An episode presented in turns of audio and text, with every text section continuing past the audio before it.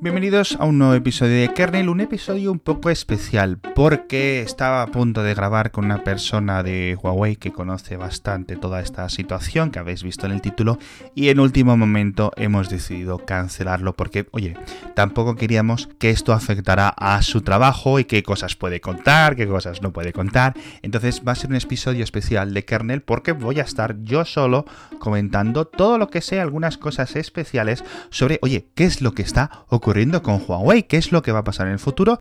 Es algo, un tema que ya hemos grabado un episodio de Kernel con nuestro compañero Julio César Muñoz, muy interesante, en el que nos encontrábamos con este marrón, o eh, comentábamos, de el, gran problema al que se enfrentaba Huawei con la pérdida de licencia de Android, la pérdida de licencia de ARM. ¿Qué puede ocurrir? Y hace unos días vimos ya por primera vez los resultados de esta prohibición. Y es el Huawei Mate 30 y el Huawei Mate 30 Pro que se quedaban sin poder tener de base los servicios de Google instalados. Entonces estuve en Múnich, estuvimos probando el teléfono y me escapé un rato, estuve con unos editores de Reuters, estuve con unos chavales de XDA, estuve con gente muy interesante y que estuve con algunos ejecutivos eh, asiáticos de la propia firma de Huawei. Y en pequeñas cosas, tengo que deciros que pudimos ver teléfonos de Huawei Mate 30 Pro con los servicios de Google instalados no es algo que te permitieran sacar fotos y por otra parte tengo que decir que, eh, por ejemplo, Eduard de Pro Android consiguió instalarlos sin ningún problema. Sin ningún problema no. Ahora comentaré un poco. Yo por mi parte en la versión, en el móvil que yo toqué del Huawei Mate 30 no pude instalarlos, pero sí es cierto que con este teléfono, que es la versión que va a llegar en principio, ya digo, en el mes de octubre, se pueden instalar los servicios de Google y tenerlo como un móvil pues mucho más occidentalizado. Entonces, vamos a comentar esto, vamos a ver cómo está la situación ahora mismo. Antes de hablar de los aspectos técnicos, sí quiero comentar una cosa, una sensación que tengo yo después de hablar con algunos ejecutivos de Xiaomi, on the record, off the record, en charlas, en conferencias, en petit comité, etc. Y es una sensación em, que tengo yo que me transmiten ellos, que es que parece que son como un ejército, un ejército que ha perdido una batalla y que se prepara para lo peor, y que se prepara para lo peor y se prepara para devolver el golpe. Esa es la sensación que me da. En cierto sentido también tengo que decir que me recuerdan un poco, no sé si es una comparación absurda, pero un poco a, la situación en la que se encuentra el, Estado de Israel, que es en plan, estamos rodeados, todo el mundo viene a por nosotros y somos los únicos realmente que nos vamos a defender. Todo el mundo va por nosotros. El gobierno de China nos quiere dar palos, el gobierno de Estados Unidos nos quiere dar palos. Samsung nos quiere dar palos, Apple nos quiere dar palos, ARM nos quiere dar palos, todo el mundo nos quiere dar palos y Huawei se ve como sola ante el peligro. En cierto sentido, les veo así, como una empresa que está pasando por un mal momento, pero que en su ADN ven que es una empresa relativamente joven, apenas tiene como 30, 32 años desde que se fundó Huawei, y que viene de una situación, de un origen que hoy parece tan lejano, pero que era, digamos, tan pobre, tan paupérrimo, que piensan que esto solo va a ser un bache, ¿no? Un bache en su ascenso, un bache en su posición, en su liderazgo, en su ascenso al trono de los smartphones, al trono de las telecomunicaciones mundiales, al trono de la electrónica de consumo. Es decir, tenéis que entender que muchos de los altos ejecutivos de China, de Huawei, que llevan, pues esto, 30 años, 25 años en la compañía, estaban ahí cuando vendían cuatro routers y ahora se han convertido en este gran gigante. Están ahí desde que Shenzhen, que es la base donde se fundó Huawei era un pueblo de pescadores que había ahí tres paisanos realmente que es que era un sitio muy pobre y ahora se han convertido en una cosa que digamos que parece casi del futuro. Entonces, eh, ellos ven de dónde vienen, dónde estaban hace 30 años, dónde están ahora y dicen cómo, después de todas estas barreras que hemos superado, vamos a dejar que esto nos detenga. Y, y, sacan ahí una especie de orgullo, sacan ahí una especie como de vamos a salir de esta, que me deja, por una parte, asustado y por otra parte, esperanzado, ¿no? Porque ya sabéis que por mi parte yo considero este, esta prohibición de que Google y Huawei, de que Facebook y Huawei, de que Microsoft y Huawei puedan hacer negocios, puedan colaborar a nivel de software, etcétera, me parece injusto porque no le veo motivos realmente más allá. Y me parece un movimiento totalmente político. Entonces, ¿quiénes son los que lo están sufriendo? Aparte de Huawei, lo está sufriendo Google en menos sentido porque los teléfonos que no venda Huawei los va a vender Samsung, los va a vender Xiaomi, los va a vender quien sea, pero oye, Google mm, está perdiendo dinero, ¿no? Cuantos menos teléfonos venda Huawei, menos usuarios va a tener Google. Entonces, esa es mi sensación, mi sensación de cómo está Huawei como empresa. ¿Es algo que se puede solucionar a lo mejor el mes que viene? ¿O es algo que no se va a solucionar nunca? Y que los teléfonos de Huawei nunca van a ser como lo que eran hasta ahora. Esa es mi sensación. Ahora, a nivel técnico, vamos a meternos en algunas cosas que aprendí allí en Múnich eh, hablando y otras cosas que he aprendido posteriormente de cómo, cómo, cómo puede salir esto a futuro. Lo primero, claramente, claramente tengo que decir que Huawei nos ha vendido una moto con esto de Harmony, este sistema operativo alternativo que dicen que tenían preparados por si no les dejaban utilizar Android. Eso está a años luz. bueno, años no, a años, ¿no? De, de, poder usarse, años de ser un sustituto de Android. No está preparado, por mucho que digan, es un sistema operativo que casi es un firmware y no es un sustituto para Android y van a tardar muchísimo, muchísimo tiempo en prepararlo. De hecho, hace unos días el compilador ARK, que es una de las patas más importantes de este supuesto futuro es Harmony, de este sistema operativo, se ha presentado en China, ni es código abierto como prometió Huawei, y los desarrolladores que están utilizándolo para convertir, digamos, su código de las aplicaciones Android en aplicaciones para Harmony, que ya sabéis que según Huawei iban a ser un 60% más rápidas, iban a ser no sé qué, iban a tener no sé qué optimizaciones, etcétera. Bueno, pues que el compilador ni funciona, peta, está como también a un par de años de estar funcional. Entonces, sin un compilador, las aplicaciones no llegan, los desarrolladores no pueden producir cosas y sin aplicaciones tu sistema operativo no vale para nada. Entonces, Harmony, de momento, no esperéis que Huawei venga con esto. Por mucho que digan, por mucho que digan que lo van a sacar, no está listo. Les falta mucho. Huawei no es una empresa que tenga gran experiencia con software. No lo es. No lo es. Tampoco lo ha sido Samsung, tampoco lo es eh, Xiaomi, tampoco lo son otras grandes empresas. Hacer un sistema operativo es increíblemente difícil. Y si encima tienes que modificar, crear tus propios compiladores, crear tus propias atracciones para los desarrolladores, crear un montón de cosas, crear eh, incluso estas paridas de irnos al RISC 5, etcétera, pues eh, los problemas se acumulan. Yo creo que Huawei no puede o no, no, no, sería capaz de realmente moverse, dejar a Android atrás y pasarse a este fork o a esta cosa que se llama Harmony. Me parece totalmente irrealista no solo para 2019, que ya se está acabando, sino para 2020. Es decir, de la forma en la que lo ven la gente más técnica, gente con muchos más conocimientos que yo, Harmony totalmente descartado. Y si los ejecutivos de Huawei dicen que lo está, nos están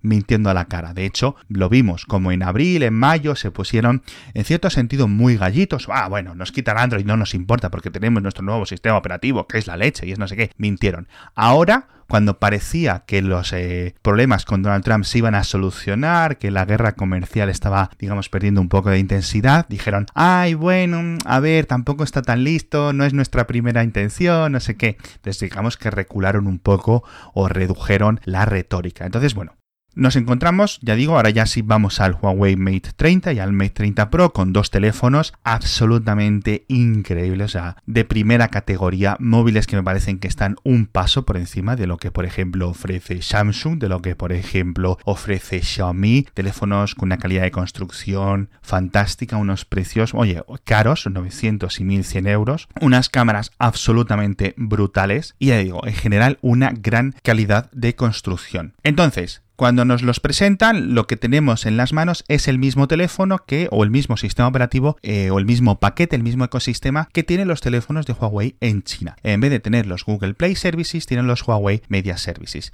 ¿Qué son esto que se conoce con las siglas HMS? Pues es básicamente el mismo sistema o, lo, con lo que sustituye Huawei a, digamos, esta capa intermedia de Google. Ya sabéis que está Android, por encima están este tipo de servicios que gestionan las compras, gestionan las notificaciones, gestionan un poco la interacción más real entre los usuarios y las aplicaciones y luego encima están las aplicaciones.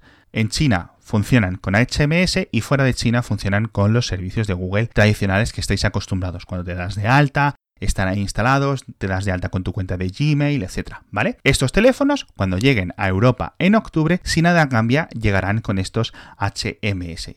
No hay ningún problema más allá de que cuando tú te das de alta, pues tienes un navegador de Huawei, no tienes la tienda de Huawei, tienes el, no tienes YouTube, no tienes Facebook, no tienes WhatsApp, no tienes nada instalado, nada de lo que estés acostumbrado a contener cuando te compras un teléfono con Android. Entonces, hay algunas cosas que son increíblemente fáciles de solucionar, como por ejemplo instalarte algunas aplicaciones porque ya están disponibles en la aplicación, en la tienda de aplicaciones de Huawei.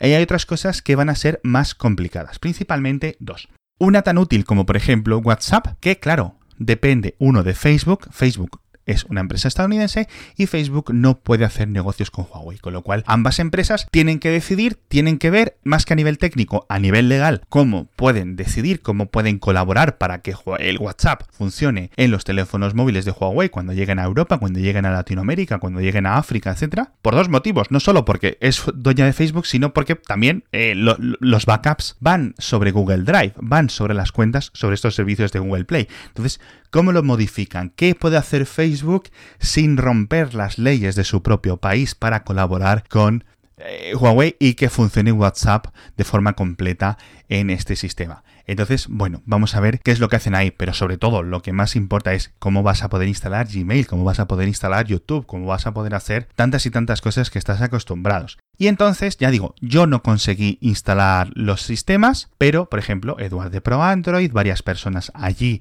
en Múnich y otras varias personas han podido instalar los Google Play Services. No es fácil, es un poco técnico, es un proceso que te puede llevar como poco media hora, una hora, y sinceramente es complicado, no es algo que cualquier persona pueda hacer. Entonces, ¿cuál es lo que yo creo que va a ocurrir cuando este teléfono y los siguientes teléfonos de Huawei lleguen a las tiendas? Pues que durante el wizard de instalación, durante este proceso de siguiente, siguiente, siguiente, eh, en el inicio principal, en el primer inicio que hagas del Huawei, la compañía te va a decir, oye, ¿quieres instalar los servicios de Google? Pincha en este enlace, te llevan a una página web o a una búsqueda de Google o a una búsqueda de algún sitio en el que el usuario va a encontrar una forma relativamente limpia de descargarse los servicios de Google y una vez que reinicies el teléfono ya tengas ahí Gmail, YouTube, Google Drive, todas las aplicaciones favoritas de mucha gente. Esto realmente Huawei no puede hacerlo a nivel legal por su cuenta, con lo cual tienen que ver los abogados, ¿no? Meterse ahí los abogados a ver, oye, hasta dónde eh, eh, Huawei puede guiar al consumidor para que se instale las cosas. Y claro, una vez que te lo hagas, imagínate que se puede poner un enlace, porque al final es poner un enlace. No le estás diciendo al usuario que le haga ni le estás forzando. Entonces, claro, ¿cuál es el siguiente problema? Que Google tiene que autorizar cada uno de estos dispositivos. Ya sabéis que Google hace firmar a los fabricantes de, móviles contratos muy leoninos para mm, comprobar que sus teléfonos, sus terminales son compatibles con los servicios de Google Play Google tiene que, digamos, autorizar cada uno de estos dispositivos. Cada dispositivo viene, digamos, con un identificador que llega a los servidores de Google y dice Google, vale, este dispositivo es un modelo Huawei Mate 20, por ejemplo, que es un dispositivo del año pasado, totalmente autorizado, y se instalan sin ningún problema. El Huawei Mate 30 no está autorizado, pero Google sí lo da. Es decir, a nivel legal no puede hacer Google ningún tipo de negocio con Huawei a partir de cierto mes, pero este nuevo teléfono si está identificado, si pasa esta verificación de Google, que en principio esta firma no debería de estar autorizada porque es un teléfono nuevo, es un nuevo dispositivo fuera de las extensiones legales que le dio la Casa Blanca a Google para poder seguir colaborando con Huawei y es sorprendente que esté autorizado. ¿Por qué puede estar autorizado? Bien porque el Huawei Mate 30, por ejemplo, se esté identificando como un teléfono ya existente, es decir, a lo mejor está pasándose por el P30, que es un P30, que es un teléfono de febrero, previo a esta prohibición y en principio Google dice, oye, eh, se puede, cuando los servidores de Google reciben esta autorización o este intento de autorización, ven que es un P30 Pro y dicen, ah, pues sí, puedes instalarte los servicios de Google. Claro, problemas legales potenciales. Ya digo, todos estos muchos problemas no son tanto técnicos que lo son como problemas de los abogados, como posibles ramificaciones legales. Entonces, A lo mejor esto es algo temporal, a lo mejor dentro de un mes eh, Google corrige esto y ya no se pueden instalar los servicios de Google, pero sobre todo va a depender de la sencillez y va a depender de lo que pueda hacer Pepito o Juanita cuando vayan y se compren este teléfono de Huawei en una tienda de un operador en Chile, en México, en España, donde sea, y quieran poner YouTube y cómo se lo facilite Huawei sin romper la ley. Si es fácil, no va a haber ningún problema y esto, oye, en principio, pues se quedará como una especie de vacío legal o un momento gris en el que eh, no deberían de tener los servicios de Google, pero los tienen porque el usuario así se los descarga. Entonces, a lo mejor Google hace la vista gorda, Huawei hace la vista gorda, Donald Trump hace la vista gorda y no cambia nada. Es un poco más complicado que el siguiente, siguiente, siguiente al que estamos acostumbrados, pero no es algo, digamos, que esté prohibido. Tu teléfono no va a dejar de funcionar dentro de un mes. Entonces, estos dos teléfonos que llegan ahora al mercado van a ser fantásticos, van a ser muy caros, etcétera, pero no van a ser grandes éxitos de ventas. Van a vender 10 millones, 15 millones, a lo mejor 20 millones de unidades. Huawei vende muchísimos más teléfonos al año, vende más que vende como 200 millones. Entonces, ¿cuál va a ser el gran problema? Cuando los teléfonos de gama baja, los teléfonos de Huawei de gama media, este tipo de teléfonos que venden muchísimo más, tengan que llegar al mercado, porque Huawei ahora mismo está parando. De hecho, tienen este móvil flexible, el Mate X, que no sabemos si llegará, llegar al mercado, y yo sospecho que es por esto. Es un móvil que está preparado, pero que Huawei no se atreve a lanzar, porque dicen, ¿para qué lo vamos a lanzar si nadie lo va a comprar? Porque van a venir con todos estos problemas. Entonces yo creo que están esperando a ver si la cosa se soluciona. Pero Huawei no puede retrasar los teléfonos, digamos que son su mayor parte de ingresos, su mayor parte de beneficios. Los puede seguir vendiendo en China, que es lo que están haciendo, que están subiendo mucho en ventas, pero se están dando un pequeño batacazo. En el anterior trimestre, el que acabó, el segundo trimestre, las ventas fuera de China descendieron creo que como un 20-25%. Entonces, eso es preocupante. Si se va sucediendo, si este descenso de ventas se va acumulando. Entonces, espero que Huawei encuentre una solución aceptable para el consumidor, que no sea complicado, que no afecte a la seguridad y a la privacidad de los consumidores y que por otra parte no les metan un jaleo para que si tú te compras un Huawei en diciembre de este año, no deje de funcionar en mayo del año que viene porque la ley cambia o Donald Trump les aprieta las cercas a Google y Google deja de enviarte o de soportarte los servicios de Google y te cortan el grifo de forma remota. Entonces, es complicado. Pero bueno, volviendo al tema inicial, yo creo que esto es una cosa que va a salir